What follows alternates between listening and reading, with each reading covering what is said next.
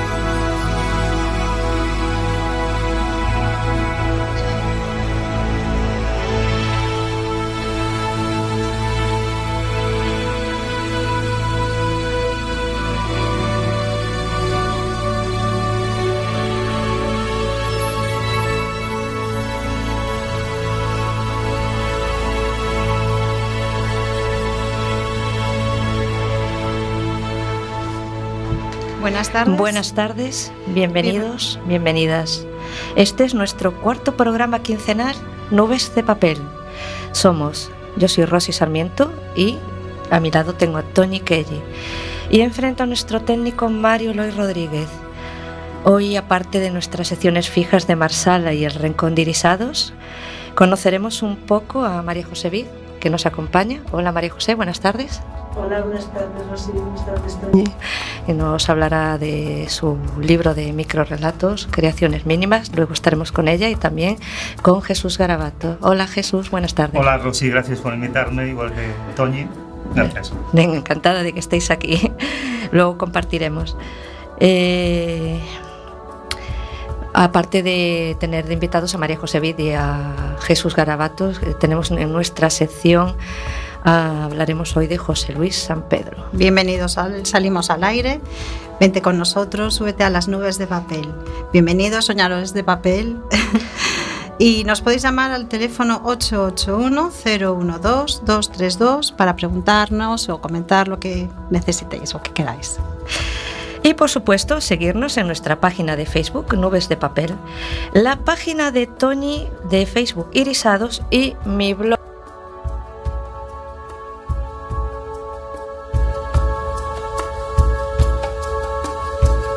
Hola, buenas tardes. Eh, eh, os informamos que este es el quinto, el quinto programa quincenal de Nubes de Papel. Somos Rosy Sarmiento y Toñi Quelle y nuestro técnico Mario. Eh, hoy vamos a hablar con Clara Mayo y también vamos a comentar la figura de María Dueñas. Salimos al aire, ven con nosotros, súbete a las nubes de papel. Bienvenidos, soñadores y soñadoras de papel. Recordad que podéis llamarnos al teléfono 881 012 232 para preguntarnos o comentar lo que creáis importante o darnos vuestra opinión al respecto. Y sabéis que podéis seguirnos también en nuestra página de Facebook, Nubes de Papel, la página de Toñi de Facebook, Irisados y mi blog mm, marsalaWordpress.com.wordpress.com os invitamos a soñar y abrir vuestra mente y vuestro corazón a nuevos mundos y experiencias.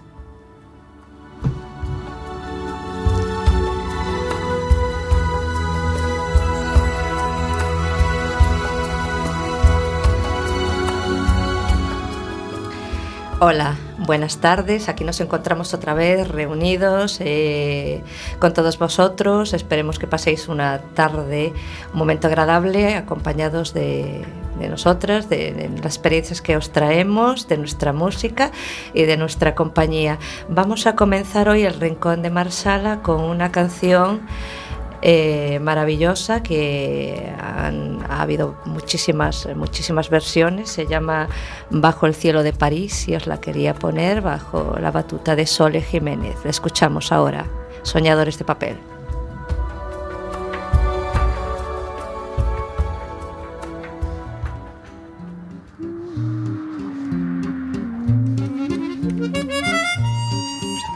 Bajo el cielo de París una hermosa canción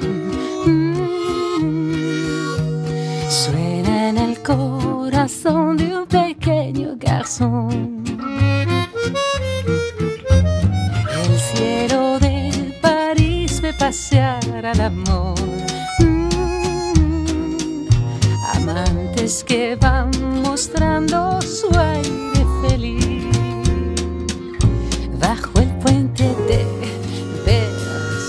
se siente el filósofo curiosos los músicos y miles de gentes paseando sin fin. Bajo el cielo de París canta el amanecer. La eterna canción de amor de esta vieja ciudad.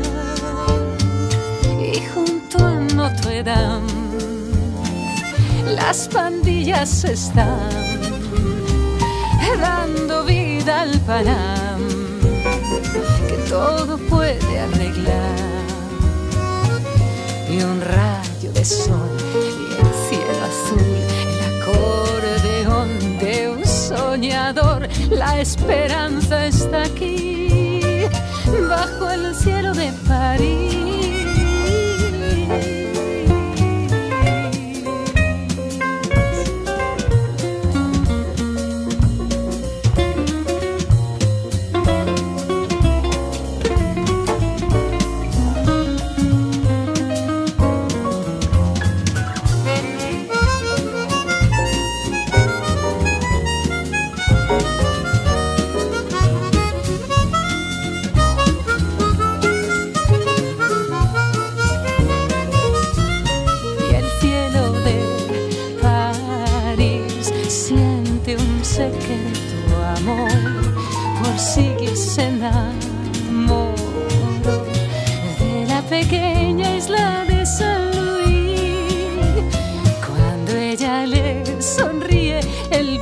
viste su traje azul.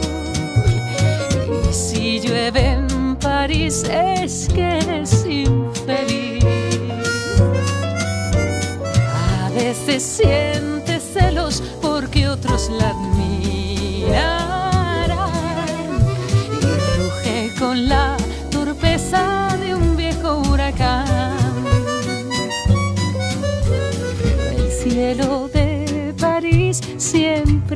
de amor. Y dibuja un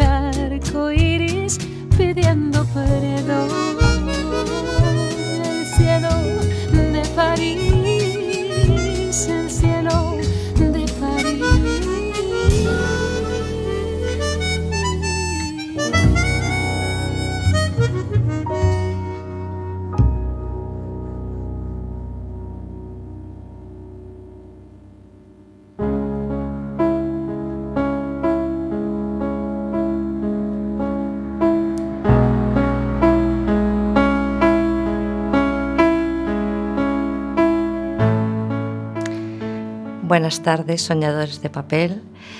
Eh, entramos en la sección del Rincón de Marsala. Ya sabéis que os voy a leer unos poemas eh, de mi blog. Espero que los disfrutáis. Disfrutéis, perdonad. Y comenzamos con Los besos no pueden escribirse. Maldita dulzura que aprieta mis carnes, estrujándome en los años vacíos, te estrecharía para siempre en un tormentoso abrazo. Tus brazos me cercan como partidos por un rayo, remontando hasta las sienes la sangre de mi corazón cansado. Volverás indecente a nombrarme en las noches de oscuros legados y morderás mis labios sangrantes de las heridas del pasado. Tus besos no pueden escribirse, tus besos me devoran las entrañas. No puedo vivir sin tus besos, pero solo tus besos me matan.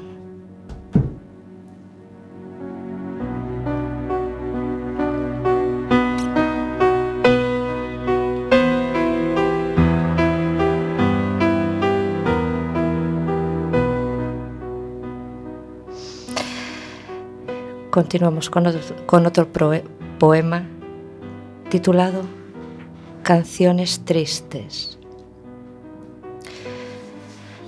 Estás sentada llorando, escuchando canciones tristes. El mundo quizás se vuelva a mirarte, tan pequeña y tan frágil. El dolor gira en torno a ti. No busques más, no busques más. Quédate quieta, no des más vueltas alrededor de ti. Flotan los sentimientos sobre las calles de la ciudad. Escondida entre las luces de neón, malvive tu corazón castigado. Te quedas atrás, viendo alejarse a tu amor. Nunca más, nunca más. Y ahí estás sentada llorando, escuchando canciones tristes.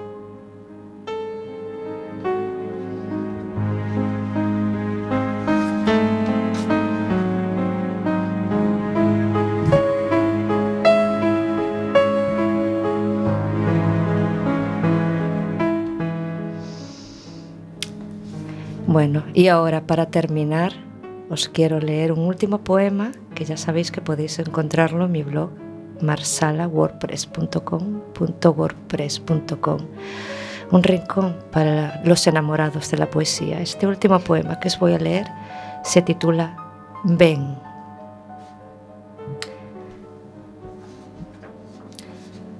Hay una niña observando desde el oscuro me tiende la mano sobresaliendo a la templada luz del cuarto. Tiene ojos de cristal y lágrimas congeladas en sus retinas. Parpadea levemente y su pálida figura se desdibuja al instante. Ni siquiera sé si ha estado ahí, pero una caricia de terciopelo envuelve mi pecho. Del cuarto en el ángulo oscuro surge pequeña y menuda y me roza otra vez y no siento miedo. Me reconozco al instante temblorosa y esa mano que aprieta la mía, ven, me dice desplegando los labios, con voz cadenciosa y suave, ven, no tengas miedo. Y me dejo llevar guiada por sus pasos. Luego me suelta y estoy sola, sola en lo oscuro. Todo es luz, solo luz a mi alrededor. Ahora lo sé lo he comprendido. El cielo, el cielo en la mirada y el corazón lleno.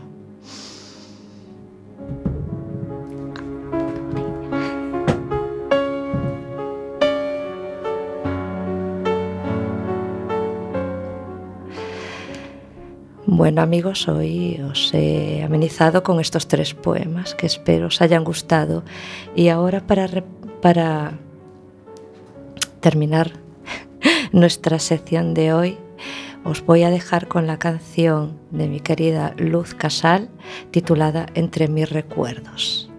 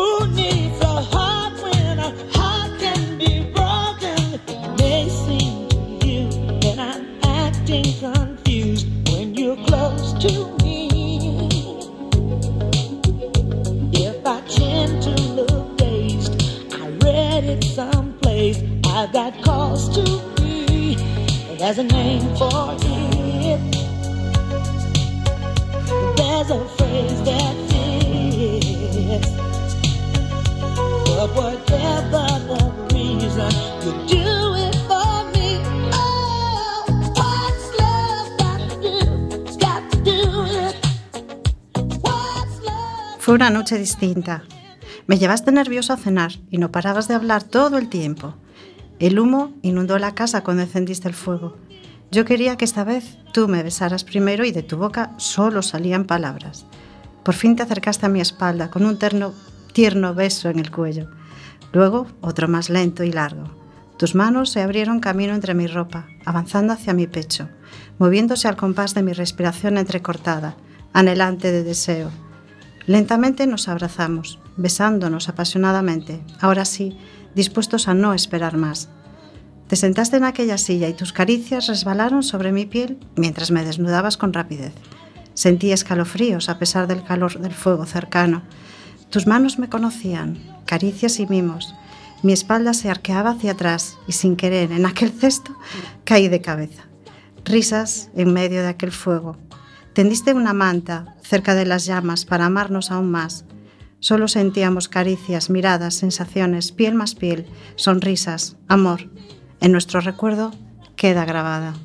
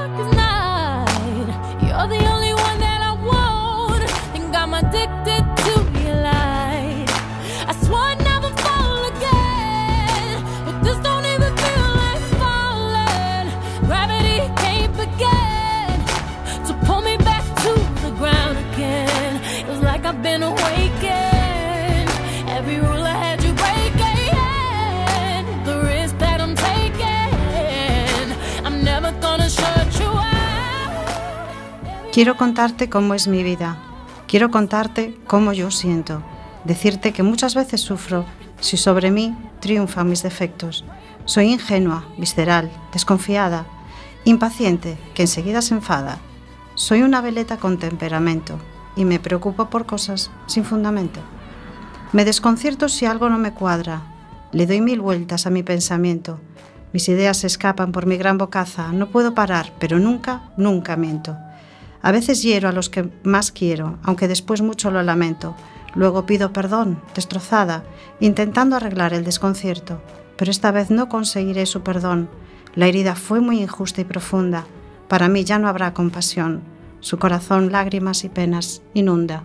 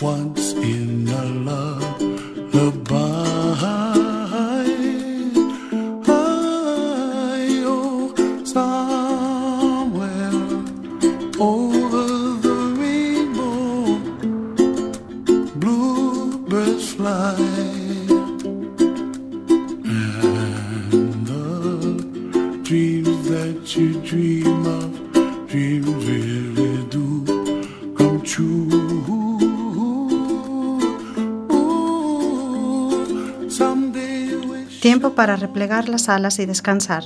Ya no te lanzas a volar al vacío. Es difícil distinguir el grano de la paja. Enseñas que todos debemos enfrentarnos a los miedos. ¿Por qué tú no? Explicas que eso te hace más fuerte. ¿Por qué tú quieres ser débil? ¿Escondes tu alma para no sufrir más? Mariposa, eso es imposible. La muerte es no sentir. Si sientes, aunque sea pena, dolor, miedo, ya estás viva. Decídete, arriesgate y luego atente a las consecuencias. Atrévete a vivir y a sufrir, cobarde. Vuela, vuela para que para eso están tus alas. No permitas que sean adornos inútiles en tu maltrecho y vulnerable cuerpo. Abre tus colores cuando veas un rayito de sol entre la llovizna y haz tu hogar en el arco iris. red roses too. I watched them bloom for me and you,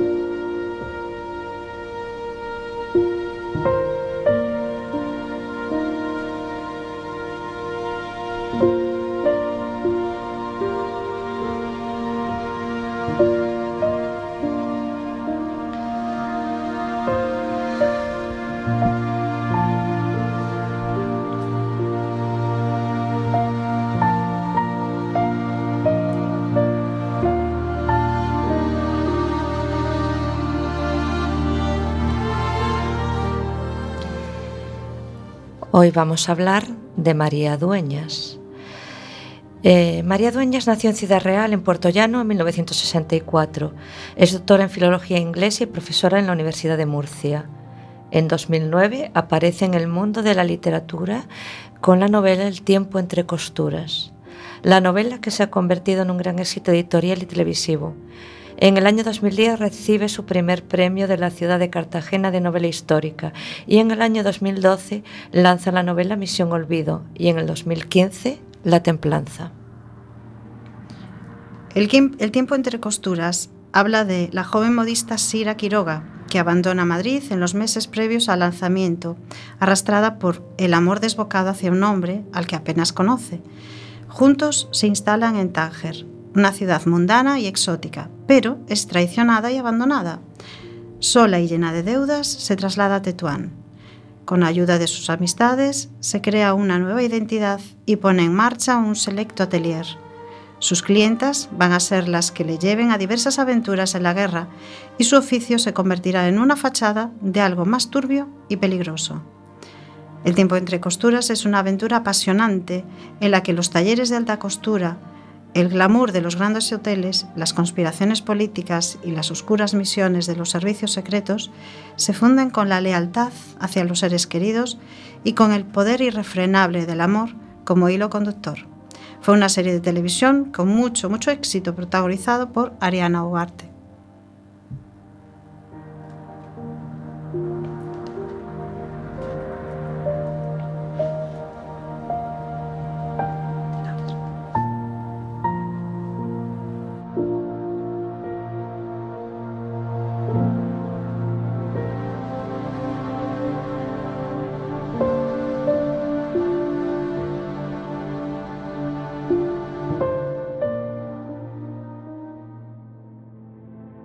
Misión Olvido la historia de Blanca Perea, una profesora española de 40 y algunos años que cree que tiene el equilibrio conseguido en, en casi todas las facetas de su vida, en lo profesional, en lo personal, en lo familiar. Y de pronto todo, todo estalla, todo le salta por los aires en el momento en el que su matrimonio se rompe. Y ella, pues, incapaz de recomponer sus propios pedazos, lo que decide es huir. Entonces en este, en este proyecto de huida se traslada a, a California a un pequeño campus, a una pequeña universidad donde acepta un trabajo que en principio no le va a resultar nada apasionante, es la catalogación del legado de un viejo profesor exiliado español, pero a medida que avanza en este proceso de catalogación, en este proceso de investigación en la vida de este hombre, ella también se va recomponiendo en sí misma y va abriendo puertas a, nuevos, a nuevas conexiones, a nuevas presencias en su vida. Es una historia contemporánea en su línea argumental, pero que abre puertas y miradas hacia el pasado con, con los avatares de otros personajes. En esencia son capas superpuestas, parecen historias independientes, pero todas ellas están ligadas entre sí, todas ellas tienen mucho que ver con el presente de Blanca Perea.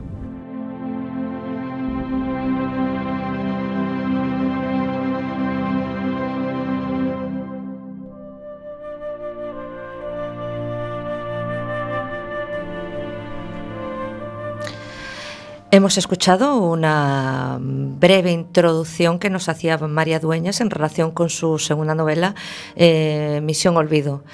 Eh, ¿De qué trata Misión Olvido? Lo hemos escuchado someramente, ¿no? Amores cruzados, certeza, certezas a medias e intereses silenciados que acabarán por salir a la luz. Viajes de ida y vuelta entre España y Estados Unidos, entre el presente y el pasado, de dos lenguas y dos mundos en permanente reencuentro, entre el hoy y el ayer, saltando fronteras y obstáculos. Los protagonistas de esta novela vivieron a caballo entre ambos, empujados por la necesidad, el deber o la pasión desde los viejos franciscanos que a lomos de mulas fundaron las míticas misiones californianas, a los hispanistas y escritores exiliados que, a pesar de la nostalgia, nunca lograron regresar, de los militares norteamericanos que llenaron la España agridulce de los años 50 de bases, dólares y cigarrillos rubios a un impetuoso estudiante dispuesto a cualquier cosa por una mujer. Con todos ellos en la propia historia de Blanca, Misión Olvido compone una narración emotiva e intensamente humana. ¿Y quién es Blanca Perea? Pues Blanca Perea es la voz y alma de la novela. Es una profesora española, mujer de nuestro tiempo, madre de dos hijos, luchadora, profesional y el centro de una familia estable hasta que, eh, de manera imprevista, todo a su alrededor se desmorona. En busca de su recomposición emocional, decide poner distancia y aceptar un proyecto académico que la llevará a la Universidad Californiana de Santa Cecilia. A medida que avanza en su propio proceso de reconstrucción y en la aceptación de su nueva realidad, Blanca se verá implicada en un cúmulo de afectos e intrigas que le abrirán las puertas a un pasado con ramificaciones presentes que nunca pudo sospechar. El otro personaje clave en esta novela es Andrés Fontana, eh, vamos a describir someramente la, figura de, este personaje, a perfilarla un poco. Es hijo de un minero analfabeto y una humilde sirvienta. Andrés Fontana accede a sus estudios universitarios en los años 30 del siglo XX gracias a un apoyo económico inesperado. La guerra civil le forzará a desarrollar su carrera como profesor de literatura española en Estados Unidos, integrando el colectivo de hispanistas en el exilio que llenaron las universidades americanas en aquellos días. Muerto en California a finales de los años 60, la recomposición de su legado es la tarea que Blanca asumirá durante su estancia en Santa Cecilia. Perdón. Y luego está Daniel Carter. Es impulsivo y vital. La influencia de su profesor Andrés Fontana, que era el español que había ido antes, eh, le va a llevar a las letras españolas hasta el punto de hacer de ellas su pasión y su profesión. Visitará la España de finales de los 50 para documentarse sobre Ramón J. Sender y escribir su tesis doctoral, sin creer, sin saber que ese viaje alterará su vida de manera irreversible y para siempre. Blanca conocerá más tarde a Daniel en Santa Cecilia, en, América, convertido ya como en un profesor maduro y atractivo, con un turbio pasado y algunas deudas pendientes que en principio él prefiere no sacar a luz.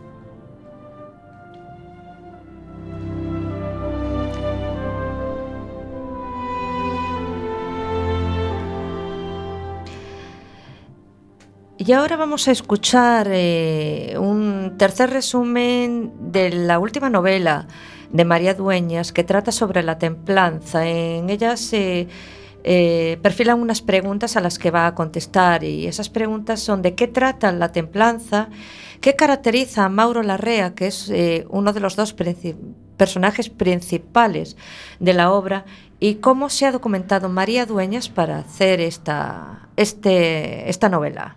Escuchamos. Bueno, La Templanza es una novela que nos retrotrae a finales del siglo XIX, a la segunda mitad del siglo XIX. Eh, transcurre entre México, La Habana y Jerez.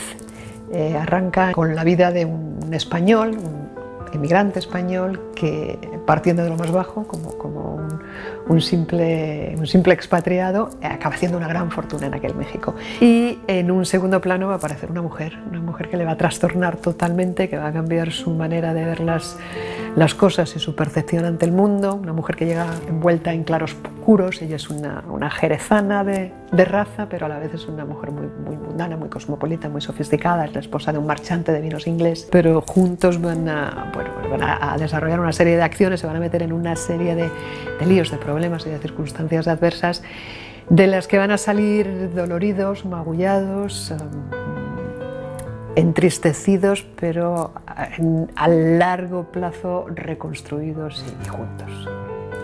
Es un hombre muy curtido, es muy, muy, un hombre muy, muy primario en algunos sentidos, varonil, muy fuerte físicamente, ¿no? pero, pero a la vez eh, la vida le va llevando a, convertirse en un próspero empresario de la minería, con lo que eso lleva en su enriquecimiento financiero, económico y también en su crecimiento de auge, de prestigio social y en su sofisticación, con lo cual al final es un hombre de mundo también. Pues mira, por ejemplo, para México me ha sido enormemente útil un libro bastante extenso, bastante voluminoso, de una norteamericana casada con un español era uh, la marquesa de Calderón de la Barca. Eso para México. Por ejemplo, para La Habana, eh, la condesa de Merlín escribe también una crónica de su vuelta a La Habana. Y son llenas de encanto y, realmente a mí me han sido de una enorme utilidad. ¿no? Ahora que no tenemos todavía ni vídeos de la época, pues las palabras de estas mujeres han sido fundamentales para ayudarme a reconstruir aquel mundo.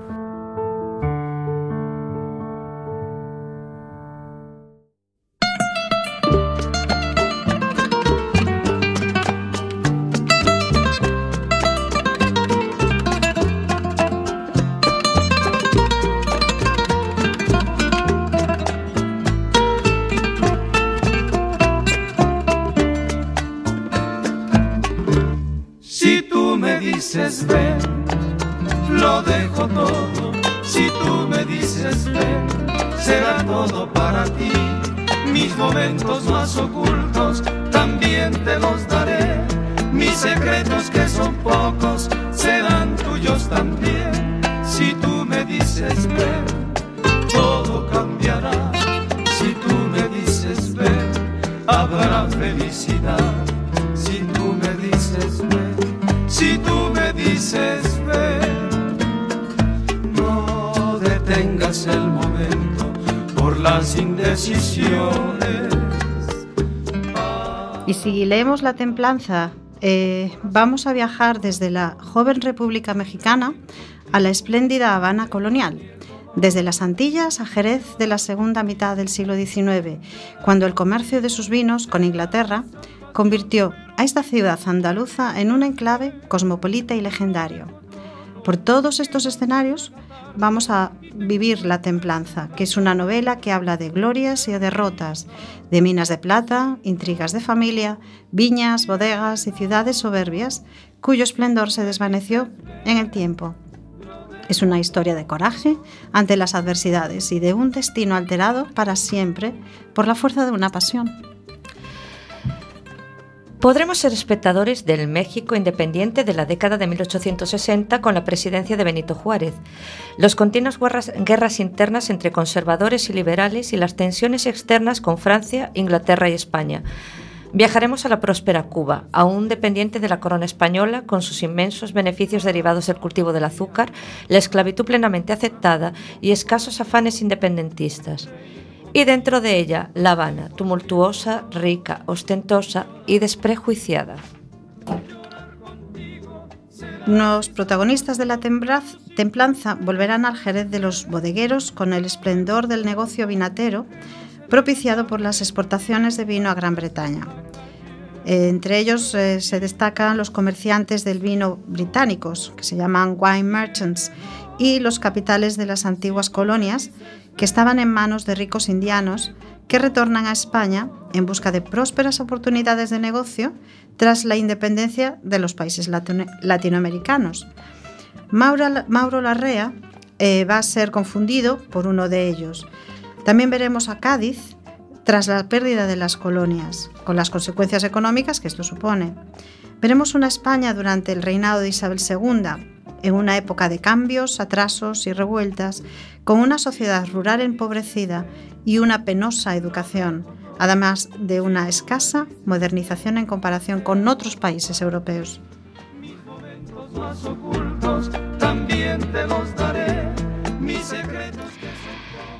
Bueno, hemos terminado esta sección un poco eh, escueta que queremos, quisimos darle eh, una visibilidad a María Dueñas porque es una escritora emergente. La verdad es que su primer libro creo fue fue bastante impactante y un gran éxito editorial. Eh, nosotras, eh, Toño y yo, hemos leído su última obra, que es de la que podemos eh, hablar un poquito, que es la de la templanza. Si bien es verdad que la obra es muy atractiva eh, a nivel de, historiográfico y, por la época en la, en la que está encuadrada, sin embargo, yo creo que el final cogea cogea un poco y te deja te deja así como diciendo "Oh, esto realmente es? es? sí es demasiado demasiado apresurado no te parece Toña sí Sí, la verdad que sí, es una cosa un poco, quedó así un poquito coja, la verdad.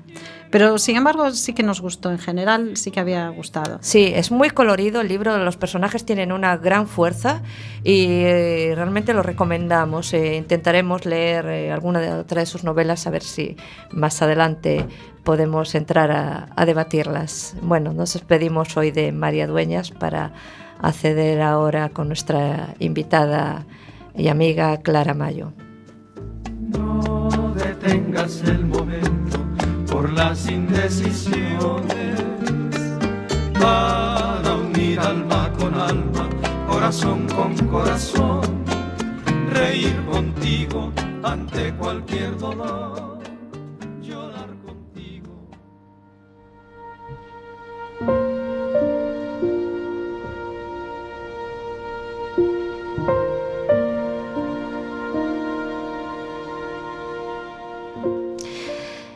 Bien, tenemos aquí a Clara Mayo. Buenas tardes, Clara. Hola Rosy, ante todo feliz cumpleaños. Gracias, estuve ayer de cumpleaños y me están felicitando. Eh, bueno, Clara, eh, hago yo un poco la presentación, aunque vamos a hablar Toño y yo de ella, porque ha sido un redescubrimiento en mi vida muy importante. Eh, digamos que estudiamos juntas allá por los años de nuestra infancia y estas cosas parece que se crea un vínculo, un vínculo emocional en el tiempo. Eh, estoy encantada de que esté hoy aquí compartiendo con nosotros un poco sobre, sobre su vida y su obra. Os voy a leer escuetamente un poco de su biografía y luego ya pasamos a hablar con ella. Clara Mayo es una escritora coruñesa que abarca bastantes campos. Eh, escribe poesía, literatura fantástica, misterio, romántica y algún que otro libro de autoayuda. Eh, creció en plena transición con los que estamos aquí, parte del elenco que estamos hoy aquí, con la tele en blanco y negro y dos únicos canales. Y, lo que es peor, no existía el mando a distancia. Es la generación de Parchís, los payasos, la abeja maya, etc, etc, etc. Bien, eh, tiene una biografía que, como digo yo, abarca un poco todos los ámbitos. No voy a ponerme a leer ahora, eh, tocaremos, ¿no? Tocaremos un poco, pero yo quiero que Clara me cuente, me diga cómo comenzó esta vocación por la escritura, en qué momento se desarrolló y, por dónde empezó a fluir, por qué campo. Pues yo creo que como todo escritor empieza por ser una vida lectora y mis primeros pinitos fueron con la poesía. Supongo que es porque en cualquier momento pues puedes te sientes que te llega la inspiración y puedes escribir algo, ¿no? Entonces después pasé, gracias a una profesora que tuve en literatura, Cristina Bugallo, nos hacía hacer pequeños relatos para clase.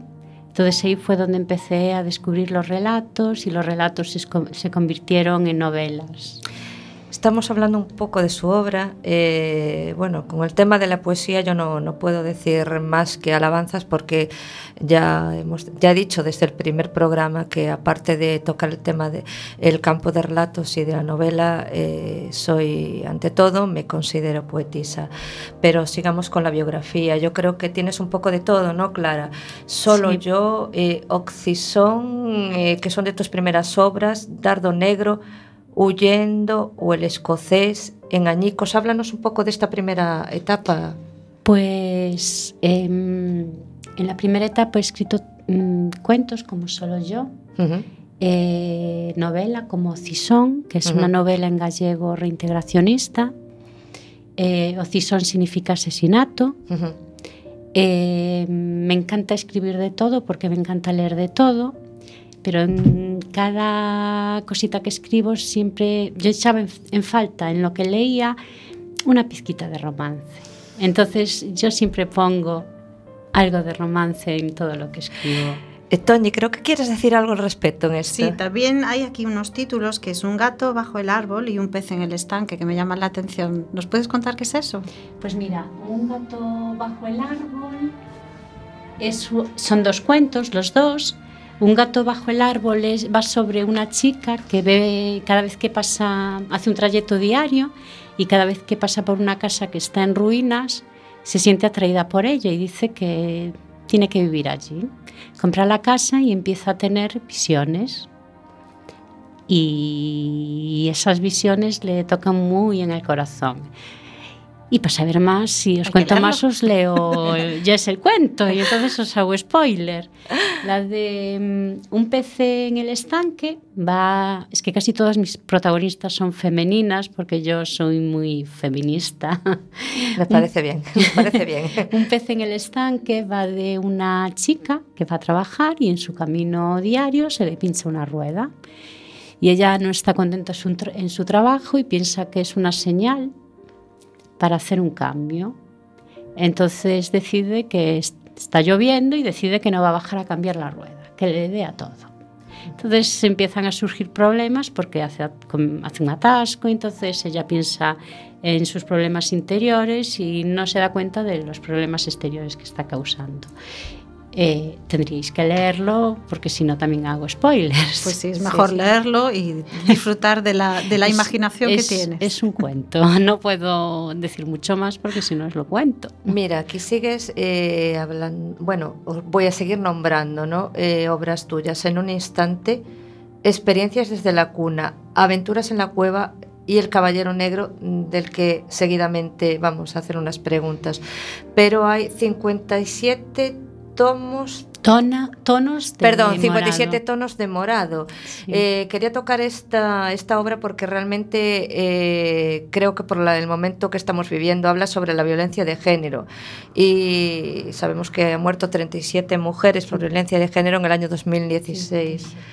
Eh, 57. Perdón, perdón, me equivoqué con los título. datos. 57 mujeres. Háblanos un poco de, de lo que quieres expresar con, con, con pues esto. Mira, mm, tuve un pequeño bajón de escritora, mm. que no fui capaz de escribir durante meses. Eso nos pasa a, a nosotros. Casi, casi todos. sí. Y lo primero que publiqué este año, eh, o lo primero que escribí este año, pues fue este cuento porque me vino así de repente. Y, y, va de una mujer, hay una, hay una manifestación contra la violencia de género y a, la protagonista está en esa, en esa manifestación dando un paso adelante por los problemas que tiene ella, porque ella los sufre de verdad en casa. Entonces, tiene final sorpresa como todas mis novelas y cuentos, y con mucho mensaje. Y con mensaje, sí. Eso es importante. Es importante transmitir eh, mensajes sobre temas que están, por desgracia, de vigente actualidad y a ver si conseguimos hacer un revulsivo para que haya un cambio a nivel social. Toñi, creo que querías comentar algo, de hacer algún tipo de pregunta.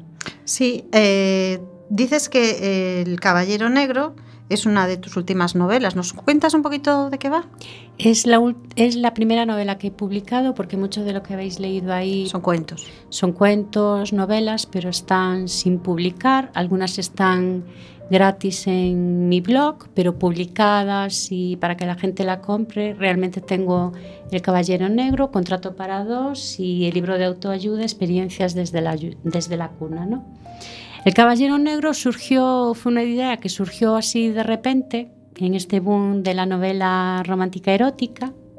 Me vino la inspiración ya con todo esquematizado en mi cabeza y que la escribí en un verano. Entonces em, la puse en diferentes blogs para lectura gratuita. Me recomendaron publicarla en Amazon. Eh, lo hice con la ayuda de Carlos J. Benítez, que me ayudó a, preparar el documento. Eh, y, y sin querer, pues se fue convirtiendo en algo grande, porque la gente me pidió una segunda parte porque no estaba ni no estaba preparada. La, la historia cuenta la... Os leo el argumento. Eh, es un agente del FBI, un auténtico caballero medieval del año 1013. Ella viaja en el año 2013 sin saber cómo, aparece allí y el caballero la rescata de una muerte segura y se convierte en su protegida y amante, ¿no? Tiene aventuras, amor, sexo. Está completa, entonces habría que leerla. Mm, Como la vida misma. Como la vida misma. esa- Solo que un poco diferente porque hay un cambio en el tiempo, ¿no? Sí, eh, hay un cambio en el tiempo, ella viaja al pasado y aparte la novela tiene otra cosa especial, que no tiene capítulos. Mucha, muy poca gente se da cuenta de esto, porque se, la- se pone a leerla y, parece tirón. que se la leen de un tirón, muchos, algunos no. Eso es importante, señale que, que realmente utilizas eh, un, un ritmo, un ritmo muy bueno y de que el argumento enganche. Entonces yo, creo que tiene muchas cosas a, su favor. Eh, mira, creo que tienes por ahí un microrelato y algún poema que nos gustaría que nos avanzase o que nos leyeses para conocer un poquito tu obra. Así que por favor te damos paso. Vale, pues leo primero el poema, que además eh, fue premiado en el Premio Oliva de la Frontera de Poesía y se titula Mira ese niño. Y es, mira ese niño que llora abrazado al árbol herido. Sus ruegos claman al cielo pidiendo la lluvia perdida que como paloma errante huye buscando un amigo. Mira aquel joven que camina en la tierra estéril que un día pisoteó, pisoteó el caballo de Atila a su paso por el Olimpo. Mira al anciano que reposa viejas heridas del destino. No sabe cómo, ni cuándo, ni lo que perdió en la vida, mas el ángel caído a su puerta gritó que estaba cautivo. Mira al hombre que muere un poco más cada día. El futuro está en sus manos, pero sus manos están vacías. Precioso. Eh, vamos a ver si nos da. No sé si nos dará tiempo, vamos con el tiempo muy justo. Hubiésemos, no hubiésemos querido que también pudieses leer el, el microrelato, pero sí lo que queremos antes de, de despedirte, porque ya sabemos cómo es el tiempo en la radio, eh, que por favor nos digas cómo y dónde podemos encontrar tu obra, tus novelas. Bueno, yo estoy en Facebook, pero tengo mi blog, que es eh, claramayo.blogspot blogspot.com.es. Ahí podréis encontrar de todo, mis, enlaz- mis enlaces a todas partes, a Facebook, a Twitter, a todo. Bueno, pues eh, sabéis que las novelas de Clara Mayo están colgadas también en Amazon. O acordaos, eh, Clara Mayo, Amazon, El Caballero Negro es la última que tiene y eh, tenemos que despedir a, a Clara. Es- hemos estado encantada de, de que, encantadas de que hubieses podido compartir estos instantes con nosotras y Muchas sabes que estás invitada para futuras ocasiones que quieras regresar al programa. Gracias a vosotras. Muchas gracias por haber venido y por haber estado un ratito aquí. Un placer. Muchas gracias. Antes de terminar el programa, acordaros de que el próximo miércoles, día 17 de mayo, es el Día de las Letras Gallegas, este año dedicado a Carlos Casares. Eh, estamos obviamente todos vinculados con la eh, trayectoria de nuestras raíces y de nuestra tierra, o sea que esperemos que disfrutéis ese día y eh, realmente nos eh, transportemos un poco a la obra de Carlos Casares. Eh, buenas tardes, soñadores, soñadoras de papel, sed muy felices. Buenas tardes, hasta pronto. Hasta luego.